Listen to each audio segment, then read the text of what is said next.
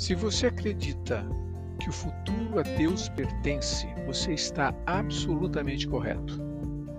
Quanto tempo viveremos, só Deus sabe. Mas se quantitativamente o futuro a Deus pertence, qualitativamente ele deixou em nossas mãos. O futuro em que viveremos será decorrência de nossas ações, de nossas decisões, de nossas omissões.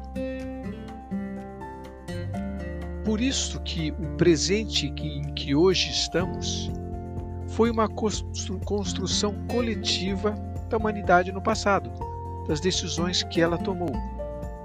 Deus nos deu o tempo. A qualidade do futuro será uma decisão nossa.